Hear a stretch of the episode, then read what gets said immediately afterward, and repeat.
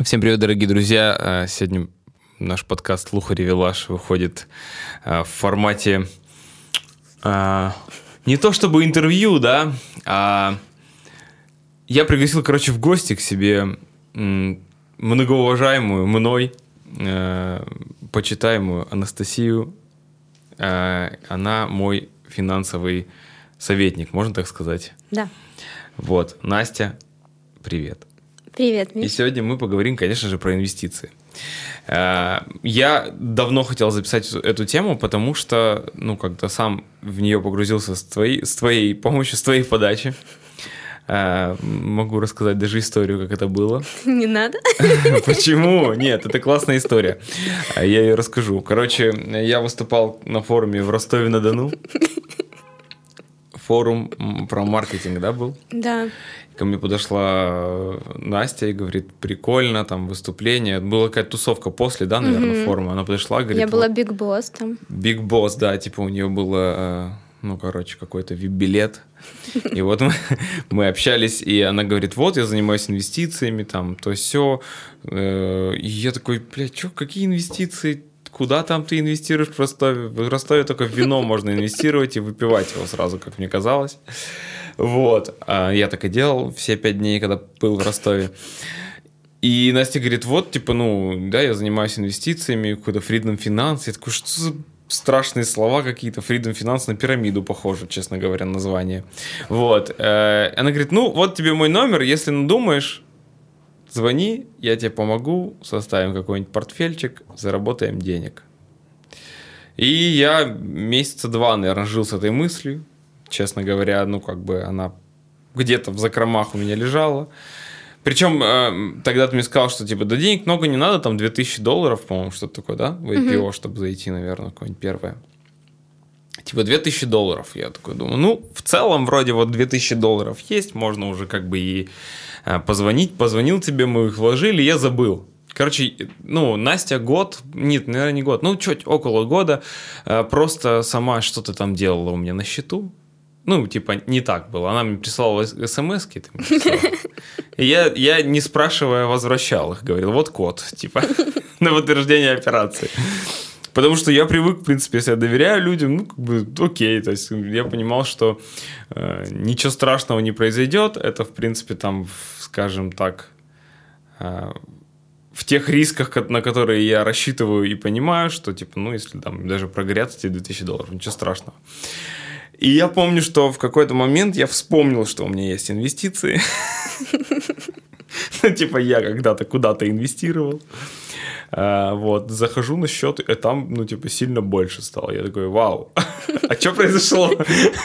Почему деньги умножились? Вот, так, и как бы потом уже у меня появился интерес, честно говоря, первый раз, что, типа, ага, получается, деньги-то как-то работают, прикольно, надо в этом разбираться. Вот на этой замечательной ноте предлагаю, собственно, рассказать, Настя, как ты из денег делаешь деньги и кто ты вообще такая? Сегодня пьем водичку, но красиво. А, Анастасия, да. Привет. А, Привет, а, великая, если Великая. не забыл, да, великая Анастасия. Я инвестор, финсоветник, а, портфельный управляющий, наставник в вопросах инвестирования финансовой грамотности. Мой средний результат 60% в год. В прошлом году Миша тоже красавчик. У меня единицы сделали 340% в год и больше. Я не дотянул. Нет, Не дотянул, у тебя 320. меньше было? Ну, 320, 340, но все Да. равно, да. А, Это пирамида, я вам говорю. Где ты еще 320 заработаешь в год? ну, так получилось, да. Конечно, каждый год делать такое очень тяжело, да, но 20 год был очень крутым. Мне было 17 лет, это был 11 класс.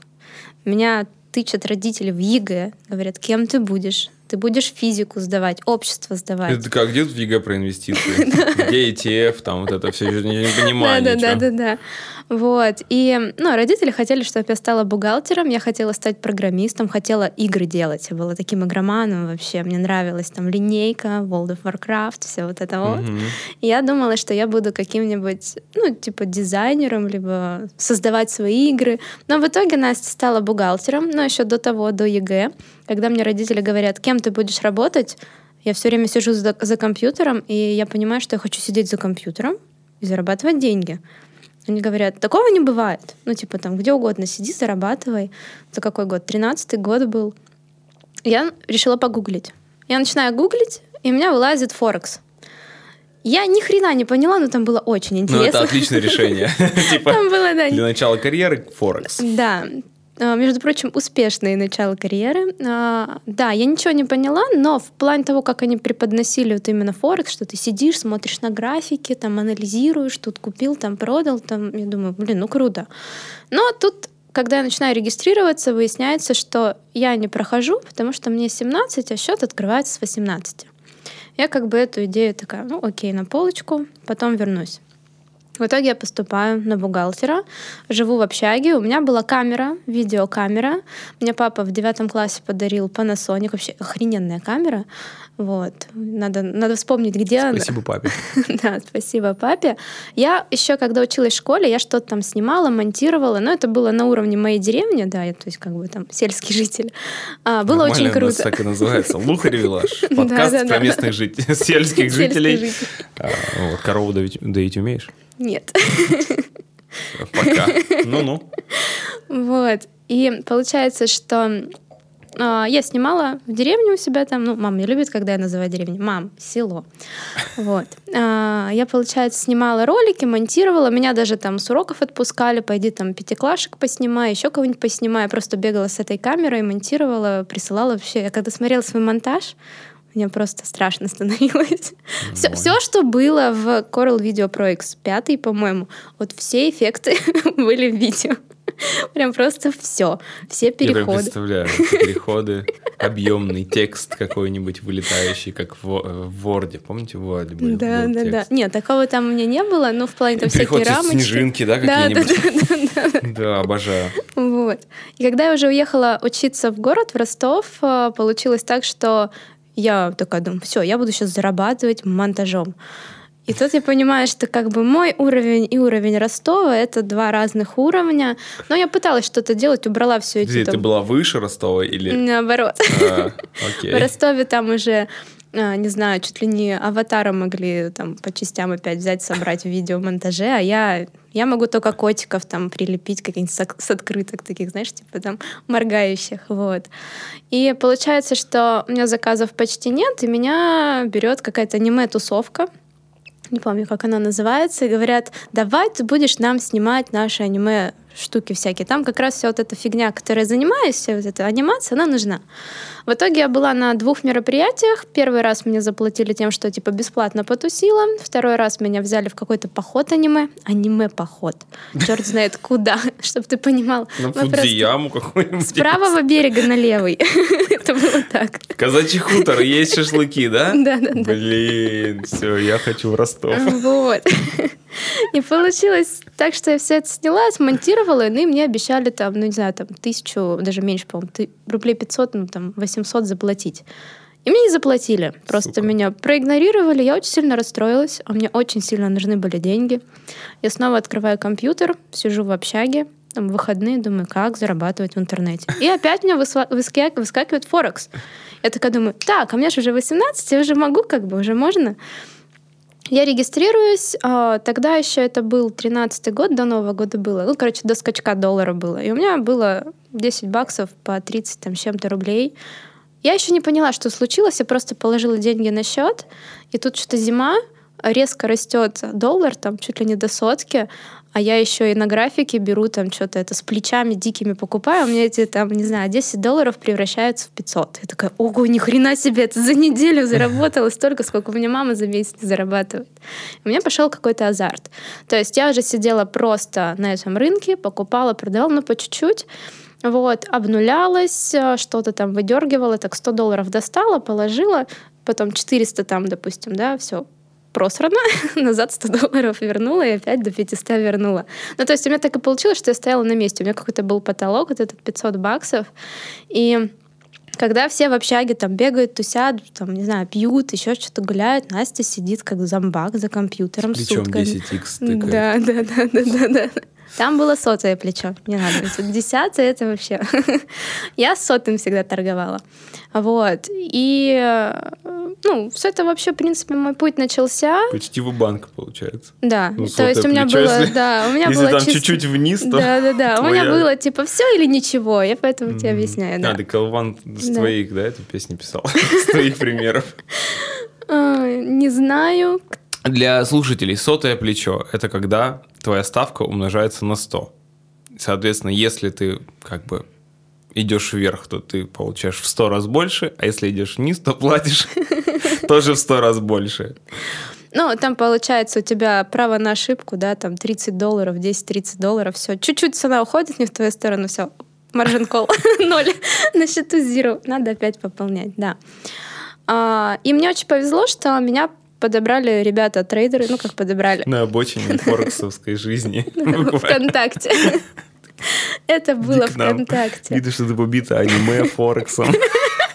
Пожалуйста, приходи к нам. Так. А, ну, что-то типа такого и было. Ну, как бы я была там такая девочка, знакомится со мной какой-то мальчик ВКонтакте, он черт знает откуда. Кстати, он был из Зеленограда, по-моему, как раз что-то откуда-то отсюда. Черт знает откуда.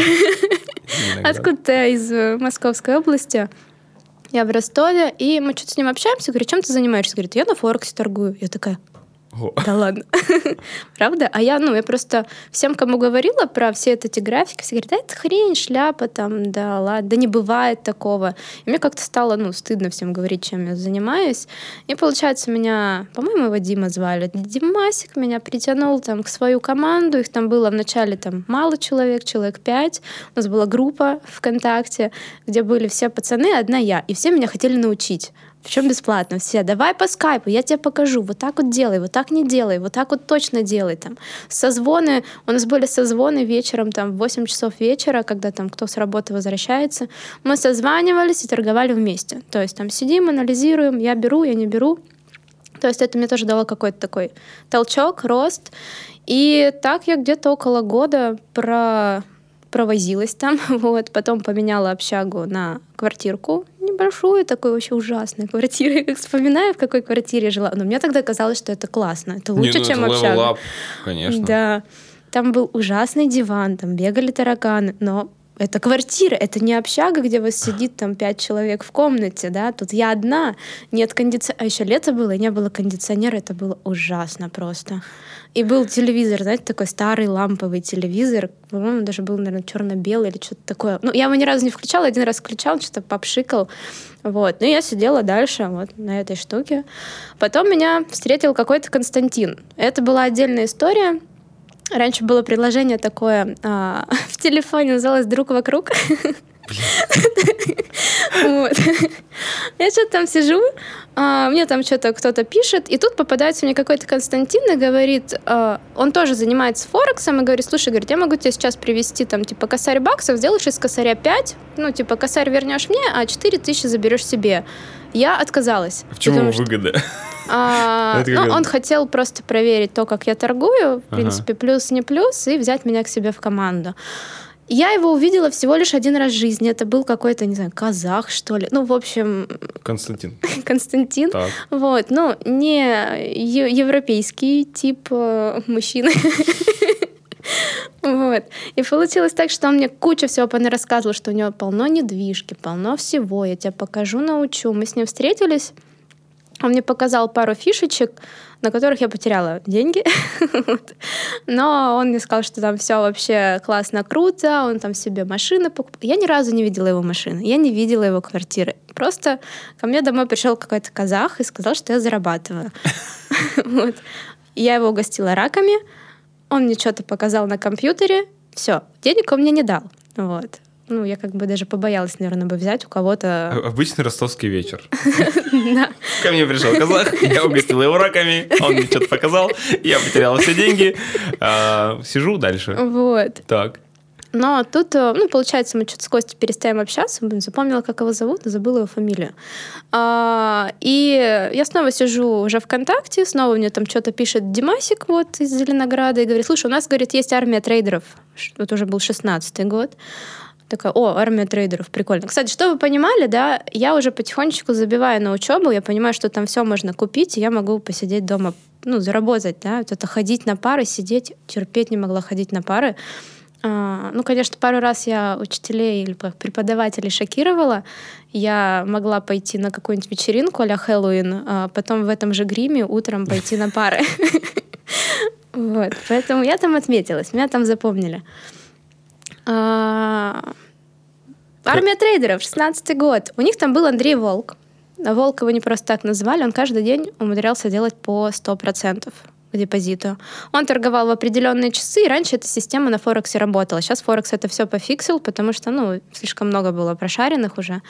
Вот. И он вообще был из э, Украины откуда-то оттуда. Ему очень сильно понравилось. Он меня обучил этому всему. А, я могла сидеть торговать, он мне мог позвонить ну, по скайпу, и он просто сидит, смотрит на меня и молчит, знаешь, как маньячело какой-то. И говорит, ты что-нибудь расскажешь? Говорит, я просто с тобой любуюсь. Я говорю, ну ладно, я сижу там, что-то решаю, пишу, что-то там это, делаю. Это какой-то, какой-то ну, вебкам какой-то уже выходит. Вебкамом не пробовал заниматься? Нет. Типа, тр- будешь трейдить и сидеть просто. Там, в принципе, за это люди неплохо платят. Можно на Твиче то же самое делать. И донейшн Так, хорошо, Андрей Волк. э, Где, э, где деньги ну, пошли прям серьезные или От не волка. пошли? От волка пошли. Волк тебе рассказал свою схему? Да, э, схема была вообще, она называлась «Ночной охотник» или «Ночной снайпер». Просто один выстрел, 100%, все. Ты торгуешь 15 минут в день, все. Весь остальной день Реально? ты занимаешься чем хочешь, да. То И- есть... И ты настреляла. Да, я настреляла. Пока меня один раз не забанили, потом второй раз не забанили. На это дальше я расскажу. А, У Волка была классная стратегия. А, У нас была армия трейдеров, там уже было 50 человек, и, наверное, всего три девочки, среди которых я была самой молодой и не замужем, без детей. В общем, самый идеальный вариант. Как обычно, Анастасия, Анастасия, помогу, научу, подскажу. Кто-то мне даже деньги прислал просто так, типа, вот, на тебе там купишь себе что-нибудь. Короче. Вот. Я понял, что эм, красота тебе помогала. Да. Молодая, красивая, типа все тебе хотели помогать. Да. Короче, все подписчики тогда, ну, это, сворачиваемся, нам, нам вряд ли так помогут. Они все красавчики, чего ты Так, так. А, вот. Короче, с Волком у нас какой, знаешь, такой типа роман по, по переписке какой-то такой возникает, и он мне все время обещает приехать в Ростов, а что-то не приезжает, не приезжает, уже проходит там, ну, больше полугода. Я просто беру и говорю, все, я устала. Говорю, я пошла тусить. Все, я, я пошла гулять. Ну, в плане там, думаю, о, пойду схожу там в клубешник с девчонками, пойду там еще куда-то похожу, погуляю, развеюсь. Что сижу, вот это жду, как эта монашка такая сижу, когда же он приедет. Вот. И получается, что мы с ним вот это поругались, и на следующий день должна была быть очень важная новость. Она каждый каждый, каждую первую пятницу месяца нон-фарм, данные по безработице, и рынок Форекс очень активно на это все реагирует, он на этом умудрялся делать даже больше 100%, но это сделка раз в месяц. И тут ему все скидываются, берут кредиты, все там что-то скидываются, я такая, ну знаешь, как бы, ну, руки вот так вот, типа, нет, я не пойду, типа, ты не заслужил моих денег. Вот, и меня это спасло от полного краха, потому что он сотым плечом залез туда и потерял все. И там дальше я просто куда-то ехала, сижу в автобусе, у меня телефон разрывается, такая поднимаю ну, телефон, а там типа ты украл мои деньги, верни деньги, я там в полицию напишу, думаю, что происходит. И потом я уже узнала, что на этой сделке цена пошла не в ту сторону, он был с огромным плечом, его просто выбило, и у него остался ноль на счету у самого. То есть он помимо своих денег по- по- потерянных, да, потерял еще людям, и просто вот эта армия трейдеров, она развалилась. А, из, из этой... Какой вывод можно сделать из этого? Типа, бросайте вовремя парней, я правильно понял? Ага. Виртуальных парней. Не нужно, не нужно торговать на Форекс. А. Вот. Кстати, я узнал тут, что до сих пор... Вот недавно я тебе привел одного да, товарища из клиента. Форекса, да, да, да, да, да, Робо Форекс. Робо Форекс. Это та же самая история. Да. Ну, там Меня- у него много там денег. И, Да, и- и когда он мне сказал, я сказала, все, мне плохо стало. Потому что меня Мне именно... как плохо стало, когда он мне это сказал. Я такой, «А что, Меня там Форекс забанили. существует? Форекс существует до Да, сих пор? он до сих пор существует. Надеюсь, он все деньги перенес оттуда. И я ему еще раз об этом напомню, если он забыл. А он мне сегодня писал, все нормально. Все хорошо. Все. Я, отдал в надежные руки. я Анастасии. победила. Да. а, Когда ты стала именно вот, я хочу понять, это все понятно, долго путь можно рассказывать. Так уже вот, уже А, вот и- и вот 17-й сейчас- год, да, вот как раз 17-й год, я понимаю, что, ну, меня несколько раз банили на Форексе, Первый раз мне увеличили комиссию огромную, у меня была огромная комиссия, то есть я жертвовала 100% депозита и половину прибыли должна была дать на комиссии.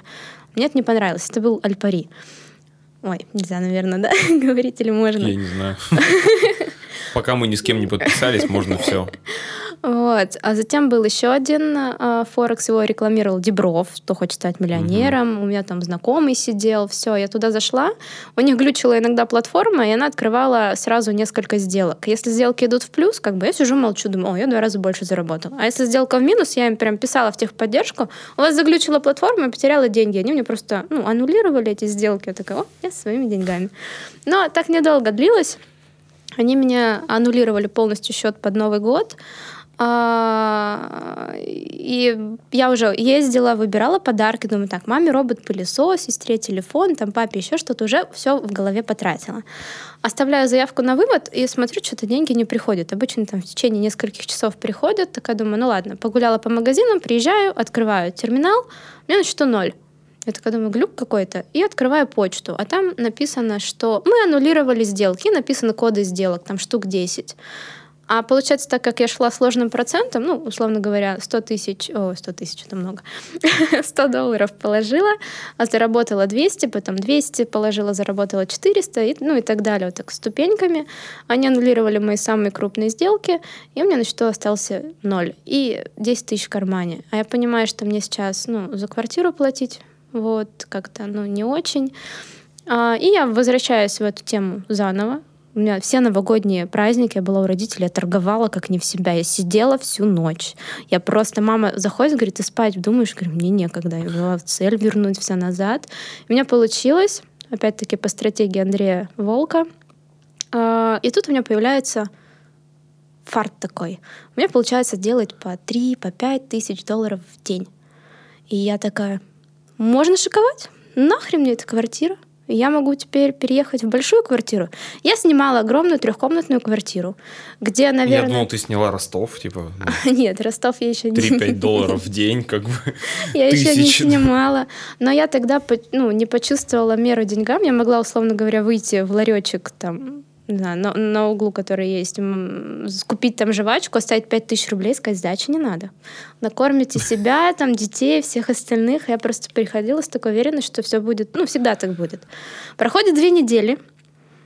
Опять этот нон-фарм, на котором Андрей прогорел. Я такая думаю, можно же получать уже не 3, а 6 тысяч в день.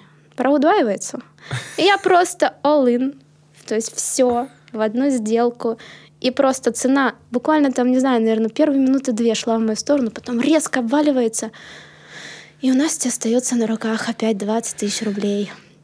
Я понимаю, что квартира дорогая, я не потяну ее. Я звоню экстренно хозяевам. Там, я, я не знаю, это был, наверное, первый раз, когда я обманула владельцев квартиры, когда я сказала, что мне надо срочно уехать, все, можете квартиру забрать себе. Я еще не знаю, как я извернулась, сказала, что вот эти две недели, что мне тут не будет, возьмите в счет коммуналки.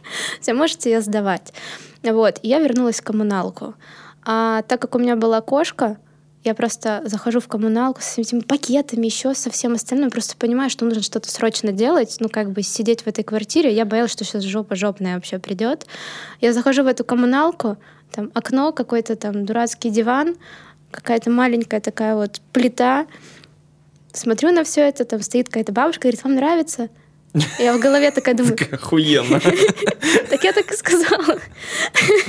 Я говорю, уже смотрел этот фильм. да, да, да. Я, ну, смотрю на все это и понимаю, что вообще пипец, надо срочно что-то делать, чтобы отсюда вылезать. Я говорю, да, нравится. Вот. Я остаюсь там на месяц. Потом переезжаю к девочкам в квартиру в трехкомнатную, живу у них. Им, э, они тоже не понимали, что такое Форекс, поэтому я сказала, что я работаю бухгалтером. Ну, как бы отучилась на бухгалтера, я работаю бухгалтером. Вот. И потом в квартиру переехала. Потом мне наскучило сидеть на Форексе. Я стала уже интересоваться фондовым рынком. И мне стало скучно, я решила оставить резюме на, на HeadHunter. Такая думаю, я финансовый аналитик, я вообще пипец офигенный, я могу делать столько процентов вообще просто сидя дома. Давайте, берите меня все. И мне стали звонить. Я поехала по двум шарашкиным конторам, которые мне сразу не понравились. Так как меня уже Форекс блокировал, я уже примерно понимала, кто хороший, кто плохой. Мне нужна была лицензия. Лицензия Центрального банка. Вот. А, Ларсен и Хольц поехала, меня там уже взяли. Ну, как бы хорошая компания, швейцарская. Меня стали там обучать. Там снова был какой-то казах. Вот. И он меня обучал целую неделю там тренинг. Ну, как обучал? Он приходил, мне что-то показывал, говорит, а, ну я это знаю, тут вот так вот будет. Говорит, а, ну все. И мы с ним 10 минут занимались, и 40 минут мы с ним смотрели... Казахский теханализ. Типа, будет вот так. А, окей. Да, вот примерно так и было. И мы с ним 10 минут занимались, 40 минут лазили по интернету, пока ему доступ не закрыли к интернету. Потому что мы очень много там лазили. Там вина смотрели, путевки и так далее. Вот. Потом уже, когда меня должны были брать на работу, он мне звонит и говорит, у нас офис закрывается, мы откроемся через год, э, будет уже офис там не на западном, не на западной части, не в западной части Ростова, в центре, типа мы тебя через год возьмем. Я такая, ну блин, а что я буду до года делать? Потом я пошла в ЧОП работать. А, это уже было просто по приколу. В каком смысле ЧОП? Частное я... охранное предприятие? Да, да. Я не была охранником, а, нет. Окей. А, там был Маси Сайкович. А, он мне проводил собеседование, но в итоге провела собеседование ему я. Так как я была не заинтересована в этих 20 тысячах рублей, сколько он там платил зарплаты, я стала спрашивать, а что я буду делать, а как это будет выглядеть, а вы точно хороший там руководитель? Я, я, я ему объясняю, что я сюда иду, потому что ну, мне дома скучно. Я там отработала тоже почти месяц. А, разошлись мы с ним а, из-за того, что ну, у нас небольшой конфликт произошел. А, ну, вообще надо было видеть, как я там работала. Первый день, рабочий день, у них там есть Татьяна Васильевна, она бухгалтер, такая тучная, большая женщина, она очень боялась Масиса. Она как бы, ну, Масис и Масис. Масис и Масис. 55 лет мужику, ну, молодец, чоп свой сделал. А, она говорит, иди сюда, смотри, вот сырочек, вот хлебушек. Покупаешь только такой хлеб, только такой сыр, режешь вот так, вот так, вот это колбаска, все остальное. Смотри, кофе, наливаешь там что-то вот столько-то горячей воды, размешиваешь, потом сверху заливаешь холодной, неси ему. Я такая думаю, так, я вообще-то как бы помощник руководителя или что-то заместитель руководителя, он меня сразу взял. Я такая, приношу ему это, ставлю и говорю, я к вам не поваром нанималась работать. И ухожу. Вот. Чтобы ты понимал, дальше к нему приходила какая-то женщина в фарточке, там, из какой-то соседнего кафешки, приносила в пакетах еду, то есть я больше еду не носила. Вот. И когда он там кричал кому-то там, Настя, я не бежала к нему, я кричала, да, Маси Сайкович, он говорит, принеси нож. я просто брала там, допустим, нож приносила, либо ручку, либо документ. Ну, то есть мы общались через стену. Я не бегала к нему. Вот. Ну, потом я оттуда ушла, потому что а, Маси Сайкович, он такой очень любвеобильный руководитель, очень любвеобильный. Были такие, были, были такие истории, когда ну, мы отторгоня, а, охраняли торговый комплекс, и Настя. там куча всяких рыночков. Ау. Остановись. Чего такое? Маси Сайкович нахуй не нужен нам. Да, ну ладно. Расскажи мне про э, как ты пришла к фондовому рынку. Это интересней. Нахуй Масиса ну, хорошо. Вайковича. Никакого Пусть Масиса. он сидит в чопе своем. Сегодня в мире в целом сложно с логистикой. Раньше, в былые времена, я любил сесть на самолет и полететь на уикенд, например, куда-нибудь в Европу, в Милан, да, и прикупить там себе модных вещей за недорого. Но что же делать сегодня, если вы, вам приглянулась какая-то определенная сумка или вещь где-нибудь в Милане, часы, которые вы хотите новые, о которых вы, возможно, мечтали где-нибудь в Женеве или в любой другой точке мира. Партнеры нашего подкаста Business Play Network подготовят вам предложение по доставке этого груза буквально за то время, пока вы пьете чашечку кофе и доставят его уже следующим самолетом в ваш город. Стоит упомянуть, что это достаточно доступная история на любой бюджет, и это не обязательно стоит каких-то бешеных миллионов э, евро. Business Play Network — это целая структура компании, у них есть и консьерж-сервисы в разных городах, и логистика, и, в общем, любые другие услуги для бизнеса по логистике в том числе. То есть это не только частные, да, там, когда вы захотели себе сумочку или часы. Они могут доставить какие-то более серьезные крупные грузы очень быстро по всему миру для вашего бизнеса.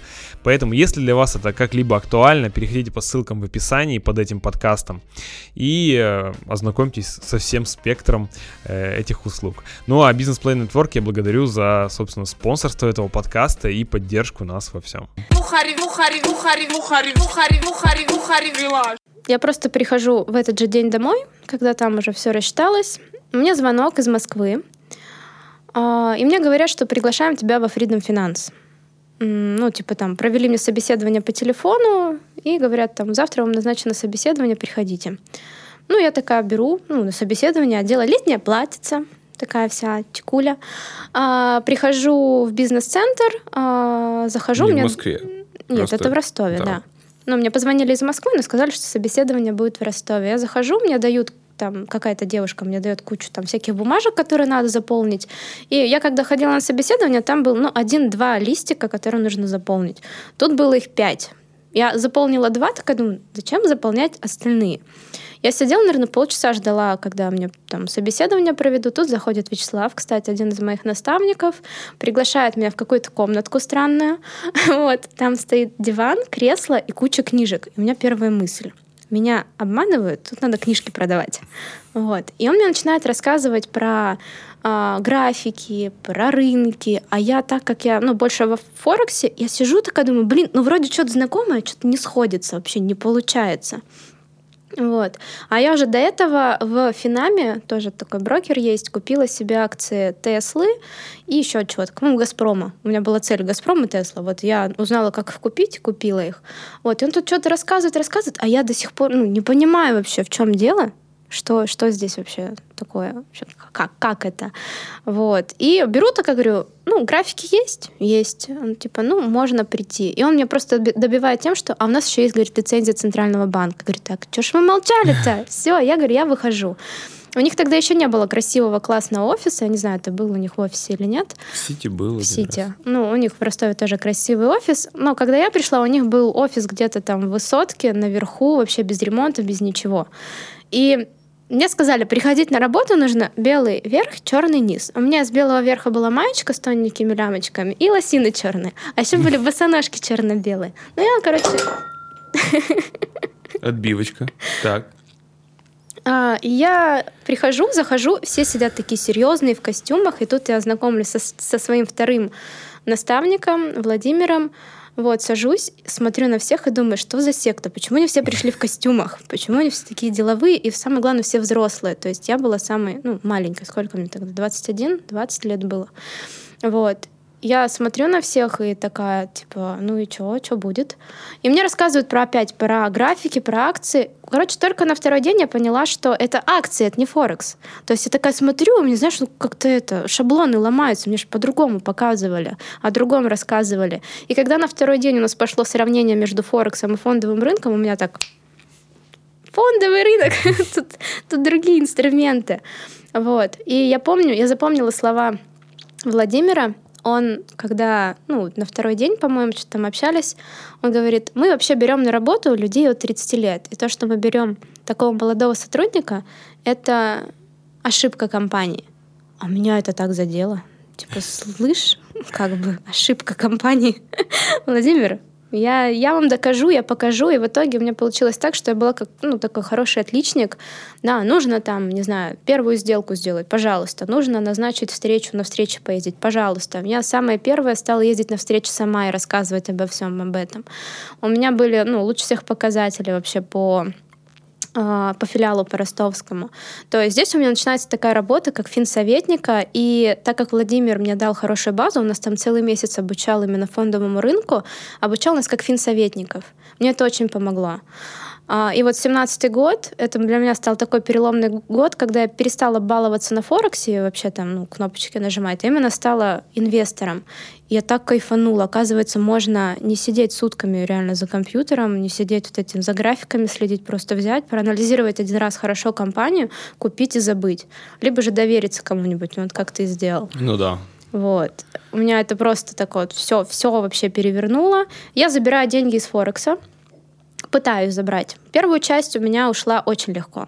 Дальше мне поставили какие-то дурацкие лимиты. Мне сказали, что я могу выводить по 500 долларов в день. А у меня там оставалось где-то около, по-моему, трех с половиной тысяч долларов. И 500 в день, чтобы ты понимал, ты оставляешь заявку, она сутки обрабатывается, еще там двое суток идет тебе, то есть 500 долларов в неделю. Я так выводила где-то месяц, мне потом берут и урезают этот лимит до 50 долларов. А потом в один прекрасный момент, ну, как бы я забила на это все. Мне сказали, ты не трогай их, через полгода вернешься, а, ну, тебе там все разморозят, ты выведешь остаток. Проходит полгода, я захожу на свой счет, у меня такая табличка. Ваш счет заблокирован. У меня был VIP-менеджер. Я когда им позвонила, мне сказали, у вас не было никакого VIP-менеджера. У нас VIP-менеджеры только у VIP-инвесторов, а вы не являетесь VIP-инвестором. Здрасте. Я говорю, я хочу зайти ну, на счет, забрать свои деньги. Они мне присылают огромное письмо о том, что брокер расторгает со мной без объяснения причин э, ну, соглашения, брокерское соглашение, без возможности вывода средств. Это для меня было просто ударом. Ну, я успела забрать оттуда где-то ну, чуть больше миллиона, а остальное осталось там, и я прям ходила, ну, Три тысячи долларов ты расстроился за трех тысяч долларов? А, ну, все равно. Ну да, понятно. Как бы мое отдайте.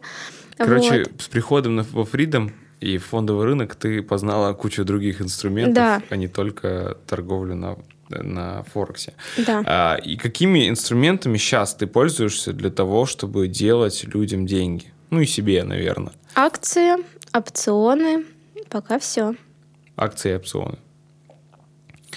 А, ну, типа, объясни, пожалуйста, вот есть IPO разные, да, э, фонды и так угу. далее. Это относится к акциям тоже, получается? Да, но IPO — это процедура выхода ну, компании да, ну, да, на биржу. Я думаю, что это не считается отдельным инструментом. Нет, сейчас я ухожу от IPO, потому что, ну, может, тоже обратил внимание, IPO перестало быть Я обратил таким, внимание, да. Чем-то таким прям вау, классным, крутым. Вот, поэтому я ухожу от IPO и заменяю IPO опционами. То есть там доходность может быть тоже выше, но единственные опционы мало кому доступны. То есть это прям такая супер американские опционы, супер такая закрытая история, где только там американские Почему? брокеры, определенные суммы, определенные статусы, большие комиссии. Ну, то есть, чтобы идти на опцион, нужно иметь баблишко. Я понял. Вот. Вздохнул неспроста. Тяжело. А, вообще, ну я понял, короче, ты пришла во Freedom, потом ушла из Фридома, да. И стала самостоятельно. Да, я три года посвятила Фридому. Спасибо большое Фридому. Я, когда в девятнадцатом году уезжала из Ростова, я просто планировала переехать в Москву. А мне Фридом предложил остаться с ними, и Владимир меня забрал к себе в Москву. Да, тот человек, который сказал, что это ошибка. Анастасия, это ошибка, да, он меня взял. Ты его спросила в последний день? Ты по, по это? А, нет, я с, ним, я с ним не пообщалась, когда уходила. Очень меня зря. очень, меня целый месяц не хотели отпускать оттуда. Меня там перегоняли всяких гонцов, а может ты сюда пойдешь, может туда пойдешь. Я говорю, я хочу сама. Говорю, я говорю, не хочу вот эту операционку, планы и так далее. Я хочу быть независимым финсоветником, вот. А так как Владимир вложил в меня очень много, душу, знания, там, постоянно там улыбался, говорил, ой, Анастасия, рад тебя видеть. Вот. Мне было очень тяжело прям взять, созвониться с ним. У меня это какой-то до сих пор барьер. Мне хочется сейчас вот прям что-то такое крутое сделать, стрельнуть, а потом прийти и сказать, Владимир, а вот то, что вот сейчас у меня тут, сейчас, здесь, да, это благодаря вам. Если Владимир смотрит, Владимир, Владимир Николаевич, привет. Зря ты, зря ты так сказал тогда. Видишь, чего она добилась. Все из-за тебя. А, смотри, а, вот ты как человек из индустрии, да, угу. расскажи вот какую интересную штуку. В моем ощущении, мироощущении лично, последнее время все стали инвесторами. Все стали вкладывать куда-то деньги. Э, я думаю, что это связано с тем, что в прошлом году был вот такой дикий рост рынка. Насколько я знаю, стало там чуть ли не в два раза больше инвесторов в России, там сколько-то 2 миллиона добавилось новых пользователей у брокеров. Э, это правда так? Это инвестиционный бум какой-то произошел? Или, да. или все же как бы это просто мое окружение такое? Нет, прошел пошел реально инвестиционный бум, потому что банки, Тиньков, Сбербанк, все угу. остальные просто всех насильно тянут в инвестиции. Насильно? Да, ну то есть ты не хочешь ничего делать, открыть, и говорить, а давайте мы вам откроем. Ну тут у вас будет там процентов чуть-чуть побольше. Люди что финансово неграмотные, угу. ну давайте. Все, и как бы отдают деньги, они этим пользуются. У нас финансово грамотного населения, ну, где-то около 5%. А что такое финансовая больше. грамотность? А, люди, которые знают вообще, куда вложить деньги, зачем, для чего это, и недвижка, и акции, и все остальное. У нас таких людей очень мало. Сейчас то, что пришел большой поток инвесторов на фондовые рынки, это ну, слепые люди. Они они покупают Apple, Tesla. Да, мы, кстати, с этого начинали, между прочим. Ну, кстати, я не, вообще, кажется, очень хорошо заработал и на Apple, и на Tesla. Да и спасибо и Илону Маску, и Насте, в общем-то. Я, я ничего против не имею, просто я к тому, что люди, которые приходят э, вообще впервые в фондовый рынок, типа открывают предложение Тинькофф инвестиции какие-нибудь, такие, так, что мы купим? Apple, Tex, Tesla, Netflix, э, что там еще? Microsoft. Bank of America какой-нибудь, Microsoft, да, Boeing, может быть э, землей и пухом. Вот. Ну, то есть какие-то такие вещи, которые, типа, знает компания, ну, знаешь, компанию да. покупаю. И это же, ну, ошибка. А, да, в какой-то степени это ошибка, потому что эти компании, они уже находятся на своих хаях, на максимумах. Они а уже... как говорится на фондовом рынке, закупился на хаях. Да. Закупился на И хаях. получается, что они уже не смогут зарабатывать столько, сколько вот, допустим, мы с тобой зарабатывали там с 19 или с 18 года, я не помню, когда это было. Было время. Ну, да. В 19 19 вот, потому что тогда рынок прям рос очень сильно. Сейчас рынок, рынку тяжело расти. С каждым годом рынку будет тяжелее и тяжелее расти. Нужно искать не крупные компании, да, а там средние, мелкие компании, которые делают крутые продукты. И таких компаний очень много, но никто о них же не знает. Вот. И это компании, которые ты купишь, будешь держать их года три, ну, купишь, допустим, условно говоря, за один доллар, да, а через три года он может вырасти до 100 долларов. Только одна компания. Ну, такой надо найти. Вот. Но это полбеды. Virgin Galactic слышали? Я не инвестирую в эту компанию. Говорят, что у них сейчас все плохо. Хотя мы, по-моему, в IPO участвовали. Вот, по-моему, IPO как закончилось. Ну, не, у них как бы все плохо до того момента, пока они запустят ракету или нет. Да. Это вот как раз-таки очень много таких историй. Кстати, завтра вроде. Завтра запускают? Ну, что-то да, может. Я насколько помню. Ну. Не знаю, не слежу за ними. Просто много таких историй на рынке, где компания вот-вот там через полгода, через год сделает крутой продукт, там лекарство, чего-то, либо еще что-то, и она может стрельнуть. Но люди этого не видят. И на этих историях люди зарабатывают. А истории типа Apple, Microsoft, там, Boeing и все остальные, это уже история больше про сохранение денег от инфляции, от всего остального. Угу. Вот. Но это полбеды. У нас из-за финансовой неграмотности в стране, когда ты приходишь в банк, просто там забрать какой-то там счет или еще что-то, тебе тут же продают кучу облигаций, которые вообще нафиг не нужны.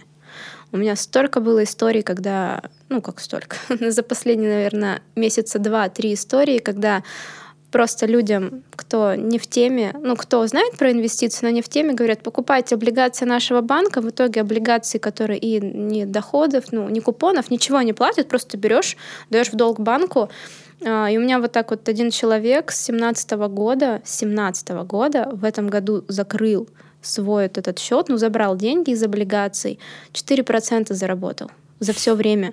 17 года. 5 миллионов у него просто лежали. Ну, он, получается, даже не заработал их. Он получается, даже не заработал, потерял, да. потерял, потому что инфляция с 17 да. года, я думаю, была да. сумасшедшая. Еще и в рублях, да, наверное? Да. Класс. Еще и в рублях. Не буду говорить, что за банк, но вот, я понимаю, что таких Зеленым историй... логотипом? Да. Она кивнула. Вот, моргнула. А, и получается, что таких историй очень много, и, допустим, бабушки, дедушки, им прям впаривают что-то такое прям. Вот план, да? Почему у нас вообще финансовой грамотности нету? Ты приходишь в банк, у менеджера план. Тебе сказали, вот этот Мгм. молоток надо продать. Ты пойдешь кому продашь? Бабушке, дедушке, тому, кто не в теме. Возьмите, купите. Сохраните свою пенсию, Да. сохраните свое там... Да, да, Что? да. Вот вы у нас там, не знаю, Подумайте о вклад детях. на год взяли, да, давайте вы деньги еще у нас оставите, вот купите там облигации, либо еще что-то.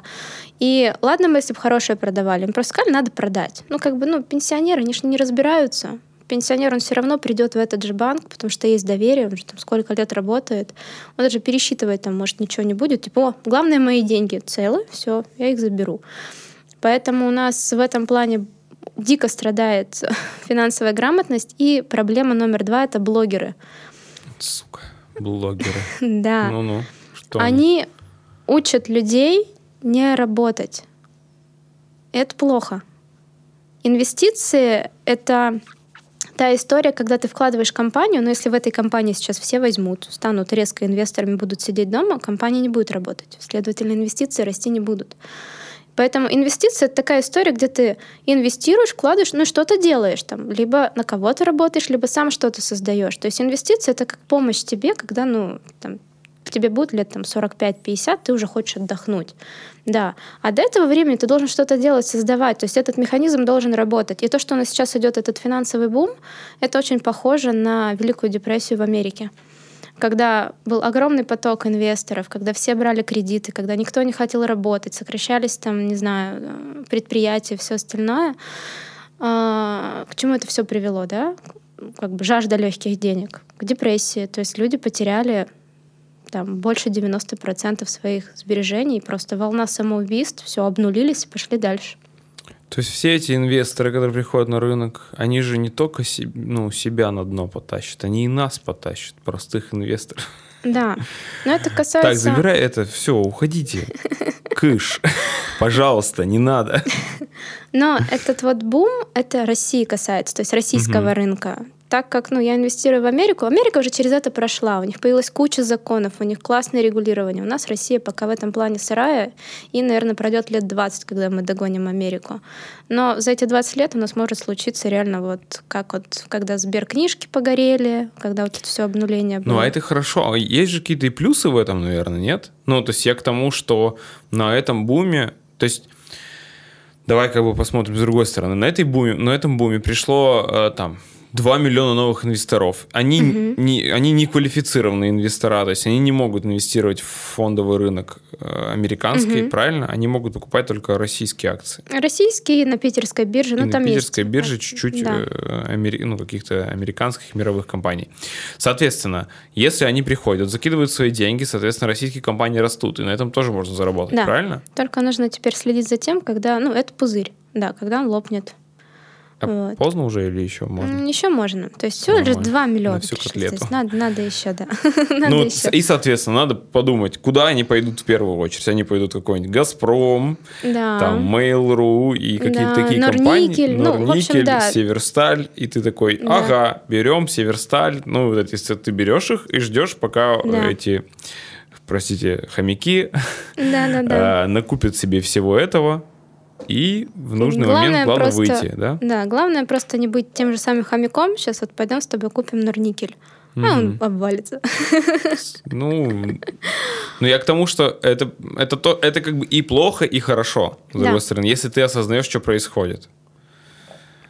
А так как у нас еще в России все эти компании очень сильно государственные, и их очень хорошо крышуют, тоже можно быть готовым к тому, что верхушки могут просто сейчас раздать эти акции народу, ну, компании народу, да, то есть сделать их не государственными, а типа там все, все, для, все для народа, да, Мгм. все для России.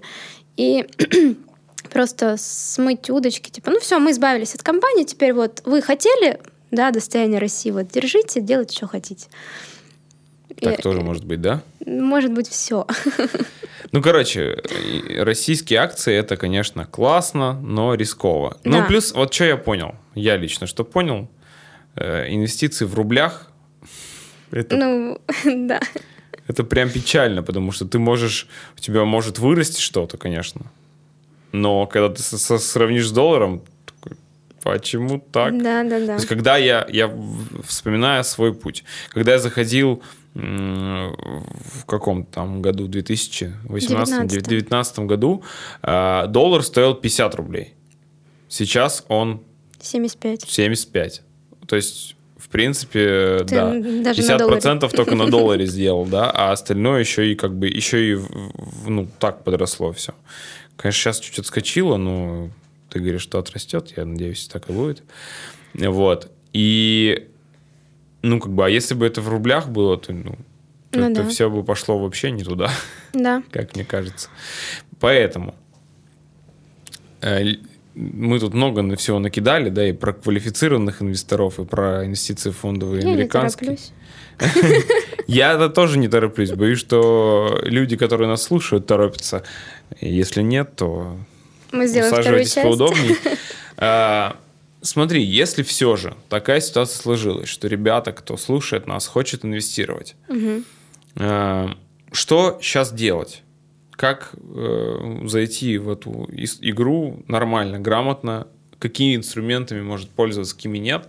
Соответственно, если они начинающие инвестора, то у них не будет квал-инвестора. Как получить квал-инвестора? Нужно ли его получать? Сколько денег нужно вообще? С чего начать инвестирование? Это банальный вопрос, но я думаю, что стоит на него ответить. Мгм. В первую очередь, что делать новичкам? Быть готовым к тому, что нужен какой-то план. Без плана, даже финансового плана, идти на фондовый рынок, ну, это идти туда не зная куда, затем не знаю Мгм. зачем. Поэтому нужен план. Если сумма сейчас совсем небольшая, крошечная, то надо прививать себе привычку там тысячу, две, пять тысяч рублей в месяц туда докидывать и что-то покупать. Так как сумма небольшая, ну, допустим, ну, условно говоря, до 100 тысяч рублей, сильно не разгуляешься, конечно. Тут квал, не квал, он не поможет. То Мгм. есть, ну, акции, они именно хорошие акции, они достаточно дорогие, поэтому придется идти на российский рынок в основном. Можно, конечно, купить акции Форда, да, он там 11 долларов стоит, но это как бы одна, исто- одна история, да, допустим, возьмем Microsoft, там 300 баксов стоит одна акция, то есть нужна диверсификация. Стараться брать не одну акцию, а хотя бы несколько, потому что... ну, Несколько акций компании да, определенной. Да, да, Мгм. да, да. Потому что купив одну компанию, ну точнее одну акцию одной компании, вы очень часто заплатите комиссии намного больше, нежели если бы вы купили 5 акций этой компании. То есть у вас одна акция бы пошла на погашение комиссий, а там 4 других вам бы уже принесли доход. Поэтому старайтесь там 3-5 акций прям минимум брать. Э, Ну, если, конечно, акция не очень дорогая. Да, если акция дорогая, там можно одну купить. Допустим, акция Amazon стоит 3000 долларов, там одной акции хватит на все. А если акции небольшие, там 500 тысяч рублей, то стараться брать несколько. А, квал инвесторам. Да, квал нужен. Квал сейчас получить очень жестко вообще, прям просто все обозлились на квалов, а, России особенно. Они хотят вообще через, там, по-моему, год э, сделать еще несколько градаций квал-инвесторов, то есть чтобы реально вкусить все, что есть на фондовом рынке, нужно будет иметь 7 миллионов рублей, по-моему, там около семерки. Вот. Сейчас э, квал инвесторы открывают, если у тебя в банке лежат активы на 6 миллионов рублей, если у тебя оборот по счету 6 миллионов. Ну, оборот это то есть, ну, грубо говоря, ты на полмиллиона рублей купил акцию, на полмиллиона продал. У тебя уже миллион оборот. То есть тебе нужно эту операцию просто сделать до 6 миллионов, и вот тебе, пожалуйста, галочка квал. Это самый простой вариант. Самый простой вариант быстренько выторговать себе это все и получить эту галочку квал инвестор. А второй вариант, который уже... Ну, если у тебя косарь на счету, так то до хера делов. Ну да. Даже если 10. Выторговать 6 миллионов. Ну да, тут сложнее. Но опять-таки, если у тебя такая маленькая сумма, тебе не нужен квал. То есть ты там Ну, просто очень хочется. ну, очень хочется, то ну надо что-то делать. А, аттестаты ФСФР, либо еще какие-то там аттестаты, они сейчас а, работают 50 на 50. Некоторые брокеры от них отказались, потому что стали их подделывать. ФСФР это что? Это А, как вот у меня такой, типа, Да, да, да. Вот как раз-таки аттестат в том, что ты да, являешься там экспертом в фондовом рынке. универсальный для Да. всех брокеров. Да, он, да, сути, да. типа. Он э, работал во всех брокерах, сейчас многие брокеры от него отказываются. Вот. И оставляют только обороты, деньги, там, активы. Да. Главное, чтобы было 6 лямов. Там, Мгм. В обороте, либо там, в активах. А, но когда вы доходите до уровня квала, у вас просто начинается сказка. У вас просто Песня. вообще песня, да. Вы можете и сюда пойти, и сюда пойти, и тут взять, и там взять, и вот здесь Ну, это подобрать. правда. Я, кстати, ничего тогда не мог купить. Ты Да. мне сказала, но что-то все равно нельзя купить. Я думал, А. что с квалом все, все дороги открыты. Там можешь очень быть- мало инструментов, которые, да, ну, недоступны даже к валу, но их очень мало, то есть их прям надо поискать. Если Ну, хочется нашла. прям... Если хочется прям совсем все инструменты, то тут только один вариант — это открывать счет за границей, то есть искать зарубежного брокера и открывать счет у него. Тогда у тебя ну, не будет никаких таких типа там есть-нет, есть-нет, у меня счет зарубежный. Вот. И... Но там определенные суммы, определенные лимиты, то есть туда попасть сложнее. От 100 тысяч долларов. А, 150, то есть 100, 100 или, или 50 А, или тысяч. 50. Да. Ага. Вот. Поэтому туда нужно целиться, да, идти за границу, но тут тоже есть такой риск, да, у нас Россия любит э, всем гайки пе- пе- перекручивать, да, перекрывать. И э, зарубежные брокеры не очень любят россиян, потому что нас любят деньги отмывать через них. М. Поэтому если ты, когда тебя брокер зарубежный попросил какую-то штуку предоставить, там документ, бланк, декларацию, не делаешь, он просто берет все. Ты, ты русский вообще, все, иди. Иди вот к себе вот там вот в Тинькофф инвестируй. Вот. Поэтому они очень легко отказываются от россиян, и с каждым годом к русским такое прям, ну, при, не пренебрежение, как так сказать. Короче, хочешь инвестировать, помимо квал инвестора, получай второй паспорт. Я правильно понял? А, ну, кстати, да, тоже как вариант. Да. Если что, ну, можно это сделать через Швейцарию, но очень дорого будет. Расскажи, знаешь, про что? Про индивидуальный инвест... Как называется? ИИС. ИСС. Да. Индивидуальный инвестиционный счет. Классная штука, но Это же классная- может позволить что-то там сохранить в налогах 50 Да. тысяч рублей, по-моему, да, 52. Да, но столько рамок. Это ты на три, на три года замораживаешь это все. Ты не можешь вывести, можешь только пополнять. Да, ты получаешь эти налоговые вып- выплаты. Сколько там? 40, 40 тысяч 52 рублей? тысячи, по-моему, не? Или 52, 52, что-то такое. Сейчас Тинькофф инвестиции нам подскажут. А, да. и Они пока просто мне предлагали, я увидел. Но у меня нет этой штуки. В Я общем, пока ты смотришь, ИС, в чем суть до ИСа? 52 тысяч в год. Вот, 52 тысячи в год, да. Ну, на три года получается, ну, где-то 150 тысяч там с копейками, но ты с этого миллиона, который там... 156. Для кого-то 6 копейками. тысяч, это не копейки, извини. Вот, получается, что за эти три года ты на акциях можешь, ну, во-первых, больше заработать, во-вторых, на ИИСе тоже рамки. То есть ты... Подожди, а во что ты вкладываешься или, или что? ИИС, там можно и акции, облигации, все покупать. Ну, вот получается, ИИС я ты беру... вложил 150 тысяч за три года, и они подросли в акциях, еще, ну, ты... О, нет, подожди, 150, что-то я Там говорю. лимит до миллиона четыреста. То есть миллион четыреста, ну да, для кого-то, может быть, это большая сумма, но миллион четыреста а, я бы лучше ИИС открывала под облигации. То есть там покупала именно облигации, которые бы три года там висели, ты бы их не трогал, ничего. Потому что если вдруг тебе, ну там, приспичит купить Теслу, и тебе нужно оттуда деньги забрать, то у тебя все сгорает. Ну, Мгм. в плане того, что ты налог, все платишь, там еще неделю ждешь, пока тебе там выяснят, почему ты хочешь закрыть этот ИИС. Ну, то есть там очень много рамок, и это лучше использовать для такой консервативной торговли. Типа, купил облигации, пусть они там три года висят. Мгм. Я ИИС никому не открываю, открываю там всем. Открывайте все стандартные счета, да, чтобы у вас было больше возможностей, больше инструментов, не было никаких лимитов, да. ИИС это прям, наверное, совсем-совсем для новичков. Прям совсем для новичков. Ну и для тех, кто, вот я тут так понимаю, что для работающих, да, людей, по-моему, там какие-то налоги как раз-таки вот эти сохраняются. Ну, короче, не суть, изучите. Я э, в, это, в Тинькофф инвестициях проходил курс. Я, конечно, там отвечал на эти вопросы, но нахрен забыл все. Логичный, наверное, следующий вопрос. То есть и я уверен, то есть даже несмотря на то, что мы сейчас все это как бы об этом поговорили, как-то это описали, очень много вопросов у людей останется. С этим невозможно разобраться за 40 минут, час. Э, Я вот, опять же, по себе знаю, 22 года прошло, пройдет скоро вот-вот, а как, как я вообще отдал, ну, не тебе деньги, положил на свой инвестиционный mm-hmm. счет, и мы начали этим заниматься. Потом я сам стал изучать, читать, смотреть какие-то там, ну, шоу, mm-hmm. не шоу, подкасты и все такое стал слушать. И постепенно э, я даже могу поддерживать с тобой беседу и накидывать какие-то штуки и даже шутить. про, про какие-то э, вещи. То есть, соответственно, ну, как бы я вроде свой уровень знаний в этом подтянул за два года.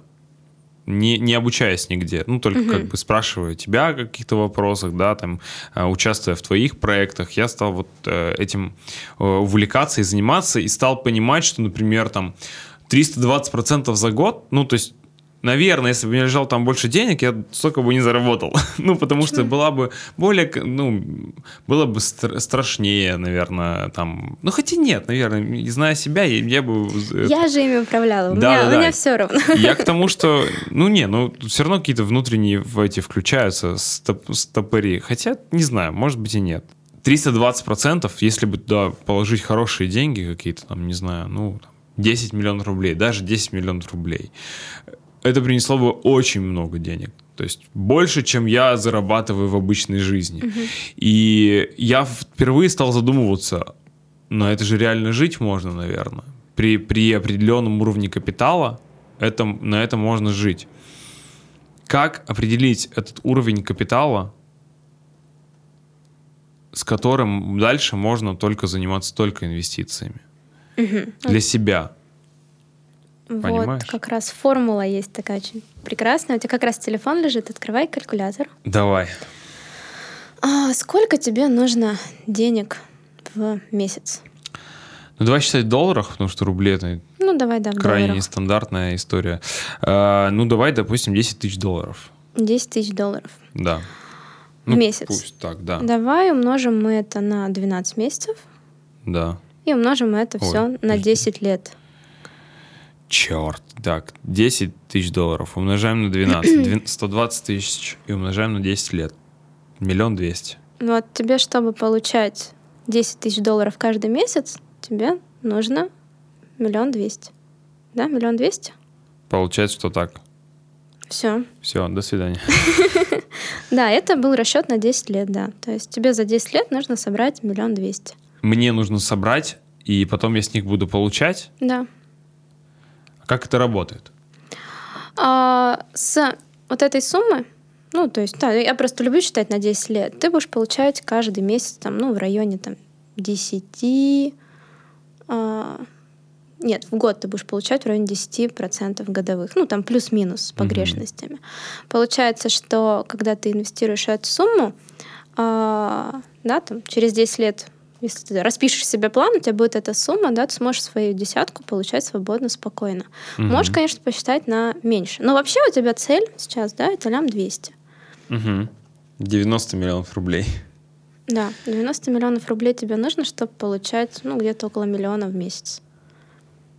Ну, 750 тысяч в месяц.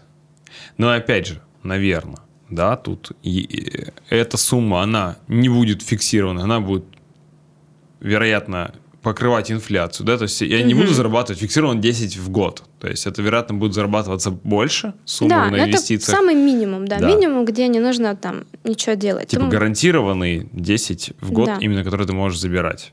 С учетом того, что, допустим, какой-то год ты можешь заработать 30%, какой-то угу. год у тебя будет 0, там через год опять 10, ну, то есть, да, с учетом того, что каждый год на рынке разная ситуация, это та сумма, которую ты вложишь, и она будет тебя кормить. Все, ты можешь ничего не делать. Чилить. Ну, если так вот прикинуть, э, вложив миллион двести, ну, то есть это в голове эта сумма сложная. Ну, то есть, типа, заработать миллион двести долларов и все вложить, и тогда, типа, будет всего лишь 10 в месяц. Вот, короче, понимаешь, о чем я говорю? Кажется, сумма прям миллион двести огромной, а 10 тысяч несоизмеримо маленькая. Да. Как, а... как э, перестроить мышление в голове и заботиться о своих финансах по-другому? Потому что у меня, как ты видишь, не перестроено мышление. Я такой, блин, это какая-то фигня. Ну, то есть, если бы у меня был миллион двести долларов, че бы я их Чтобы я, я тогда бы на 10 не жил в месяц. Вот так. Да, тут работает другая штука. Ну вот, допустим, какой у тебя средний чек? Где? Ну, вообще, в принципе, там, за какую-нибудь там услугу, продукт. Ну, пускай там консультация, да. Ну, или там вот продукт, который здесь про- проходит, мастер-майнд, 50 тысяч рублей. Вот ты говоришь, у тебя средний чек Да, а, допустим, 50, 50 тысяч. тысяч. Да, В рублях тебе нужно заработать 90 миллионов. да. От 90 миллионов отними эти 50 тысяч, и у тебя останется 90 миллионов. То есть тебе нужно повышать чек. Нет, тебе у меня нужно... останется 89 миллионов. Ну, вот. То есть тебе нужно делать продукт дороже. Тебе Так. нужно делать продукт на 100, на 200. Да 100-200 даже мало. На миллион. На миллион рублей тебе нужно делать продукт. И есть такая штука, э, тоже тут недавно, недавно тоже для себя, ну, я знала, что-то как-то забыла, мне тут напомнили, что мы всегда как-то стараемся конкурировать там, где дешево, да, там ну, какие-то там курсы, коучи 10-15, вот у меня дешевле, но на самом деле конкуренции там, где дорого, и мало. Мгм. Вот, поэтому не бойся ставить большие чеки, клиенты все равно придут, купят. Если ты будешь продавать, допустим, тот же самый мастер-майнд, там, не знаю, на 100, на 200 тысяч рублей, то, ну, уже как-то... к Уже ближе к 90 да, уже миллионам, ближе да? к 90 Я миллионам. понял. Да. Ну, то есть, э, это вопрос ты, ты нам немножко не ответила, наверное. Я к тому, что, смотри, люди в моменте думают, если у меня есть миллион долларов, Мгм. То я буду жить на миллион долларов, а не на 10 тысяч долларов. Как м, объяснить себе логически, что ты сейчас не должен проебать все деньги, а лучше в... Ну, то есть, как объяснить себе, что лучше, там, не знаю, 20 лет получать по 10 тысяч долларов, а не сразу потратить миллион. Ну, потому что потратить миллион долларов, ну, объективно можно, да? Мы Конечно. живем в Москве, там, не знаю, купи себе машину, квартиру, все, нет у тебя миллиона долларов. Это даже мало. Ну да, да, вопрос с амбицией, опять же, да, там где-нибудь, если ты хочешь в Сити себе купить квартиру, все, миллион долларов и Два все. с половиной миллиарда рублей. Самая дорогая квартира в Ну, Сити. это самая дорогая, я вообще про... Ну, я просто тебе говорю, да, маш- нормаль- про масштабы, нормальности да. какие-то такие, нормальные Что потратить, вещи. да, миллион легко. Очень вот, легко. э, его потратить легко, и, вероятно, большинство людей так и сделают, но это не стратегия инвестора, это не, не ну, как бы, не тот план, по которому идут инвес- люди, которые инвестируют, правильно? Мгм. Как ты себе рационализируешь, как ты себе объясняешь, что, типа, Настя, не надо сейчас тратить миллион, давай его вложим и будем получать дивиденды. У меня 20 год прям перевернул все. Я в 2020 году очень много тратила. Я очень много доставала со своего брокерского счета. И с 2020 года я сделала себе такую штуку. Там, поругала себя, побила себя по рукам и сказала, что теперь я оттуда не беру. И вот весь 21 год я ни копейки не взяла с брокерского счета. Я поняла, что мне нужно срочно что-то делать, создавать продукт, чтобы вкладывать туда. Я очень много денег, там, не знаю, наверное, миллиона три за прошлый год только достала с брокерского счета. Просто там, ну вот, захотелось мне там, не знаю, очки купить. Мгм. Надо срочно вывести. Вот. И я стала себя ну, тормозить, останавливать, и теперь я ну, делаю так. Я понимаю, сколько мне комфортно. Ну, допустим, мне для, для жизни комфортно там 250-300 тысяч рублей, прям комфортно. Но я заработаю, зарабатываю намного больше. Я вот это больше беру и возвращаю назад. Мгм. То есть мне нужно, чтобы ты понимал, да, мне нужно 16 миллионов долларов. Я понимаю, что мне Чё-то я прогадал, походу. вот. И, ну, это просто у меня большая глобальная цель в будущем, да, на которую нужно очень много сил и средств. И поэтому это та сумма, которая будет и меня обеспечивать, и поможет там расти моему проекту. Я думаю, я буду вторым Илоном Маском, надеюсь. Вот. И Это при IPO можно вложиться?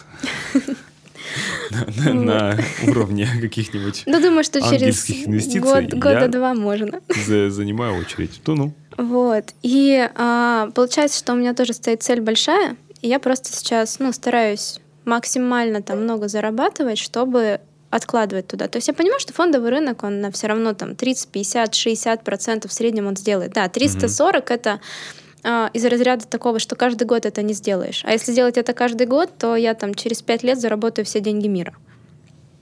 Все, деньги все будут у меня. Поэтому такого, ну, такое бывает редко, но бывает. А, И получается, что я сейчас просто по максимуму себя Отк- вкладываю, откладываю, да, выделяю себе там для комфортной жизни что-то. Иногда чуть больше, иногда чуть меньше, но в зависимости, опять-таки, там, от того, есть у меня настроение сегодня там пойти в караоке или нет. Мгм. Да, если есть, то, значит, на 5000 рублей меньше. вот. Получается, что здесь главное вот приучить себя к тому, что у тебя есть цель, вот я себе цель прописала до 30 лет. То есть у меня 5 лет, чтобы достичь вот этой цели. И у меня первая мысль, которая щелкает, блин, я, у меня есть классные продукты, они недорогие, нужно делать что-то дорогое. И следующая моя цель — это продукт на 1 миллион рублей. Мгм. Там, может, супер коучинг, там, не знаю, на полгода, либо еще что-то такое. То есть мне нужны большие чеки, люди с деньгами, вот что мне нужно. То есть ты идешь к обучению. А почему люди, которые... Ну, какие стратегии развития у тебя, получается? Либо кого-то учить, либо чьи- чьими-то деньгами управлять, правильно? И почему ты выбираешь обучение, а не, а не взять большой капитал и им управлять? Ну, и Потому иметь что комиссию я, с этого. я хочу открыть свой фонд, а чтобы открыть свой фонд, это куча подводных камней, куча всего. И я как раз ну, обучаю ребят, да, там тебя, Мгм. нет, тебя не обучала, тебя управляла. Вот, и у меня уже собрались ребята, которые знают, что точно пойдут в этот фонд. То есть, ну, как бы они Деньгами придут. пойдут. Деньгами пойдут, Мгм. да. И чтобы сделать этот фонд, вывести его на рынок, получить все лицензии, тоже должно пройти какое-то время. И я вот сейчас готовлю вот этот фундамент для себя и понимаю, что пока у меня тут все готовится, это не быстро, да, это не так, что там взять из говна и палок что-то собрать и продавать. Вот. И я решила, что я сейчас пойду в сторону обучения. Обучение у меня сейчас будет онлайн. То есть сейчас вот, да, там последний ученик у меня оффлайн, дальше у меня будет только онлайн, и если будет оффлайн, то безумно дорого, потому что я очень много времени... За 16 миллионов долларов, я правильно? Не за 16, да, но больше миллиона, может, там полтора-два миллиона рублей, да, полгода ведения, ну, там, обучение, ведение. Да, потому что если я сейчас, ну, как бы буду так вот э, на всех распыляться, всем говорить, «Ой, какие вы хорошие, молодцы, там вот у меня консультация 2000 рублей э, в час, пожалуйста. Да, я смотрю на свою цифру в 16 миллионов долларов и 2000 рублей в час, но я буду даже до пенсии не, наберусь до этой суммы, да. Поэтому нужно что-то делать, что-то создавать. Так как у меня очень хороший фундамент в плане знаний, у многих блогеров он ну, очень сильно хромает вообще. Они много чего не знают. Они там послушали, почитали, там еще что-то сделали, там Тиньков прошли. Все, я эксперт. Посвесил себе этот значок, я эксперт. Вот. И они учат плохому, да, как я сказала, э, мусору. Ко мне приходят ученики, мне приходится все это выгребать, расчищать, так, это сюда, это сюда, потому что у них каша. Я понимаю, что эти знания стоят очень дорого, особенно знания в американском фондовом рынке и в опционах, поэтому нужно, нужно бить в это, да, и Я понял. Здесь ну, короче, тогда как э, подготовишь? У тебя уже есть какие-то онлайн-продукты? Да, у меня сейчас будет э, марафон. У Мгм. меня стартует марафон 10-дневный по инвестициям. Я взяла свой трехмесячный курс, который я веду индивидуально, ну, максимально его сжала, достала Мгм. только-только самое основное, да, и можно пройти этот 10-дневный марафон, который уже позволит анализировать базово компании, собрать себе первый портфель, а, ну, дополнительно, если к этому подключать какую-то литературу и плюс совершать операции, в принципе, даже этого марафона будет достаточно для того, чтобы там через год-два стать экспертом, но не сразу. То есть марафон позволит тебе все это делать, у тебя будет хорошая база, да, но без опыта как бы все равно ну, нужен, понятно. нужен Везде опыт. нужно заработать опыт. Хорошо, Да. тогда мы ссылку оставим. Я не знаю, когда выйдет подкаст. Надеюсь, ну, это не первый и не последний запуск, я уверен. А, по-любому, ссылки на Настю вывод в описании подкаста. Если вы смотрите на YouTube, значит, под видео. Если там Apple подкасты или там, собственно, под, под подкастом. Я там но тоже на буду. А? На Apple подкасте я тоже буду. Конечно. Везде будут ссылки на Настю, можете пользоваться ее продуктами. Ну, в общем, пишите ей в директ, она вам все сама расскажет. В качестве вывода давай я подведу итог. Мне кажется, что история с инвестициями, как я сказал, мне очень нравится. Это точно не то, чем я буду заниматься единственное в жизни. И Мгм. я почему-то в этом уверен, да, потому что, ну, это, это хорошая вот база, это хороший, такая подушка для меня, да, что Мгм. у меня есть какое-то психологическое подкрепление, что типа у меня все норм, у меня есть там вот какая-то сумма, которая лежит где-то на счету, я ее никогда не трогал еще вот за два года. Э, И я такой, окей, ну, прикольно, то есть сумма растет. Я не могу сказать, что я сильно как-то докладывался туда. Ну, были там небольшие пополнения. У меня нет такого там традиции регулярно пополнять Мгм. это, хотя я знаю, что это полезно и это круто. Вот, но я почему-то пока к этому не пришел. А, Приду. И для меня это вот история дополнительного заработка, который, когда деньги работают, когда Мгм. деньги не просто лежат где-то там на депозите, под подушкой, еще как-то, а деньги приносят деньги. Мне эта история очень нравится, она мне очень близка.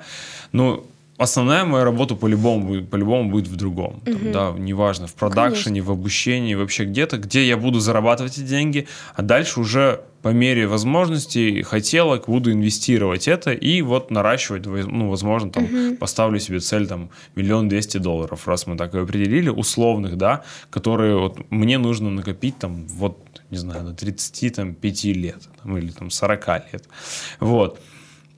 И это классная история, когда ты видишь, что ты не просто эти деньги, не знаю, потратил на какие-то мимолетные кайфы, а когда у тебя там начинает расти этот капитал. Мгм. То есть, когда ты там положил 2000 долларов, и, ну, явно ты не рассчитывал, что ты получишь 320% сверху, а потом ты еще положил денег, и у тебя еще эти деньги подросли, и это как снежный ком, по большому Мгм. счету. Конечно, наверняка есть и негативные истории, да, когда ты там вложил куда-то, и ты про них рассказывал, да, но это в основном касалось Форекса, но тем не менее. И в фондовом рынке есть торговля с плечом, и ты там также можешь, э, короче, все провалить и потерять деньги. Очевидно, это так может быть. Но, тем не менее, это все равно будет покрывать инфляцию. Это по-любому, если ты нормально с головой подходишь или у тебя есть хороший советник, ты по-любому подрастешь в капитале, и эти деньги заработают тебе новые деньги. Это прикольно, это инструмент, которым я точно сам пользуюсь и другим рекомендую. А, спасибо тебе, что ты пришла наконец-то ко мне в подкаст. Спасибо. А, всем, кто смотрел и слушал, пожалуйста, дайте нам обратную связь, как вам было. В, в этом сезоне у нас очень много разговоров про инвестиции. Знаешь, во что мы еще инвестировали в этом сезоне? В Мгм. вино, потом в виски, теперь в деньги, в акции, в компании, в облигации, во все Кстати, что угодно. есть фонды, как раз, которые завязаны на алкоголе, на Реально? табаке, да, и можно еще и в акциях покупать. Прикольно. То есть, в смысле, они торгуются Да. на там каком... да. Нужно их поискать, посмотреть. Ну, так вал, у тебя вообще нет проблем, найдешь. У меня нет проблем. А у вас есть. Пока вы не квалы. Короче, э, очень много почему-то в этом сезоне получилось про инвестиции, но я рад. Вдруг э, кому-то поможет, э, ребята кайфанут и а, от материала и решат положить свои деньги во что-то и заработают. Тогда это будет супер результат.